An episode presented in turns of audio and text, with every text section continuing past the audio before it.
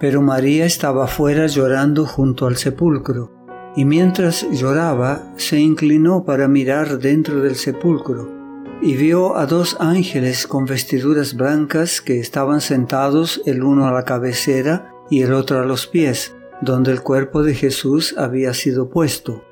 Y le dijeron, Mujer, ¿por qué lloras? Les dijo, Porque se han llevado a mi Señor y no sé dónde le han puesto.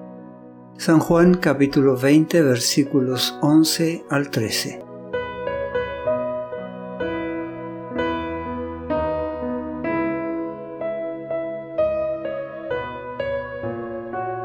María había seguido a Juan y a Pedro a la tumba y permaneció allí cuando ellos volvieron a Jerusalén.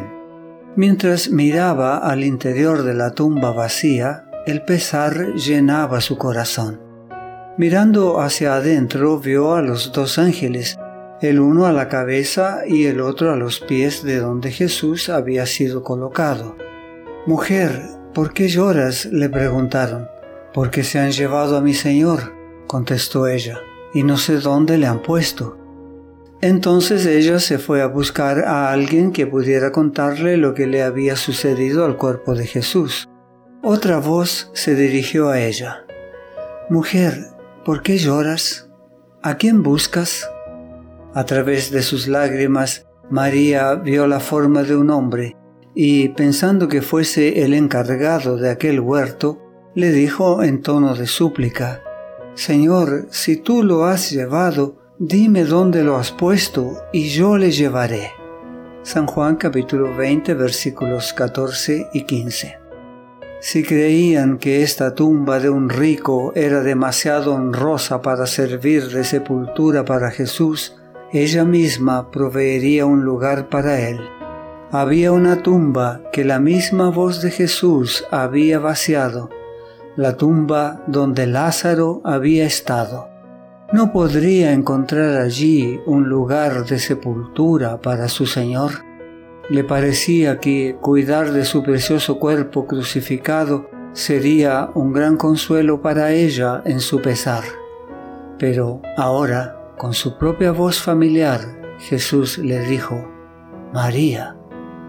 Inmediatamente supo que no era un extraño el que se dirigía a ella, y volviéndose vio delante de sí al Cristo vivo. En su alegría se olvidó que había sido crucificado. Precipitándose hacia él como para abrazar sus pies, dijo, Raboni. Pero Jesús alzó la mano diciendo, No me toques, porque aún no he subido a mi Padre mas ve a mis hermanos y diles, subo a mi Padre y a vuestro Padre, a mi Dios y a vuestro Dios. Fue entonces María Magdalena para dar a los discípulos las nuevas de que había visto al Señor y que Él le había dicho estas cosas. Versículos 16 al 18. Jesús se negó a recibir el homenaje de sus discípulos hasta tener la seguridad de que su sacrificio había sido aceptado por el Padre.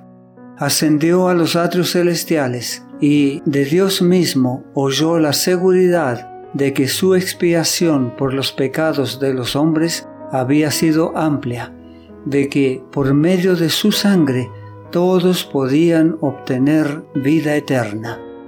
En cielo y tierra Toda potestad fue dada al príncipe de la vida, y él volvía a sus seguidores en un mundo de pecado para darles su poder y gloria.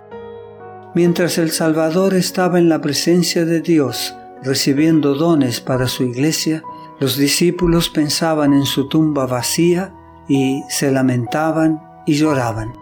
El día que era un día de regocijo para todo el cielo, era para los discípulos un día de incertidumbre, confusión y perplejidad. Su incredulidad en el testimonio de las mujeres mostró a qué nivel había descendido su fe. Las nuevas de la resurrección de Jesús eran tan diferentes de lo que ellos esperaban que no las podían creer. Pensaron que eran demasiado buenas para ser verdad habían oído las doctrinas y las llamadas teorías científicas de los saduceos durante tanto tiempo que tenían un concepto muy vago acerca de la resurrección. Apenas sabían lo que podía significar la resurrección de los muertos. Eran incapaces de comprender ese gran tema. Id, dijeron los ángeles a las mujeres, decid a sus discípulos y a Pedro que Él va delante de vosotros a Galilea. Allí le veréis, como os dijo. San Marcos capítulo 16 versículo 7. Esos ángeles habían acompañado a Jesús durante toda su experiencia terrenal. Habían presenciado su juicio y su crucifixión y habían oído las palabras que él dirigiera a sus discípulos. Lo demostraron por el mensaje que dieron a los discípulos y que debiera haberlos convencido de su verdad. Estas palabras solo podían venir de los mensajeros de su Señor resucitado. Decid a sus discípulos y a Pedro, dijeron los ángeles. Desde la muerte de Jesús, Pedro había sido atormentado por el remordimiento. No podía olvidar su vergonzosa negación del Señor y la mirada de amor y angustia que le dirigiera el Salvador. De todos los discípulos, él era el que había sufrido más amargamente.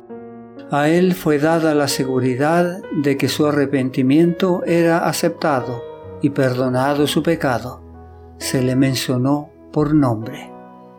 Todos los discípulos habían abandonado a Jesús y la invitación a encontrarse con Él vuelve a incluirlos a todos. El Maestro no los había desechado. Cuando María Magdalena les dijo que había visto al Señor, repitió la invitación para ir a Galilea y por tercera vez les fue enviado el mensaje. Después que hubo ascendido al Padre, Jesús apareció a las otras mujeres y les dijo, Salve. Y ellas, acercándose, abrazaron sus pies y le adoraron. Entonces Jesús les dijo, No temáis, id, dad las nuevas a mis hermanos, para que vayan a Galilea, y allí me verán. San Mateo capítulo 28 versículos 9 y 10. No te pierdas nuestro próximo mensaje. La gracia de Dios sea contigo.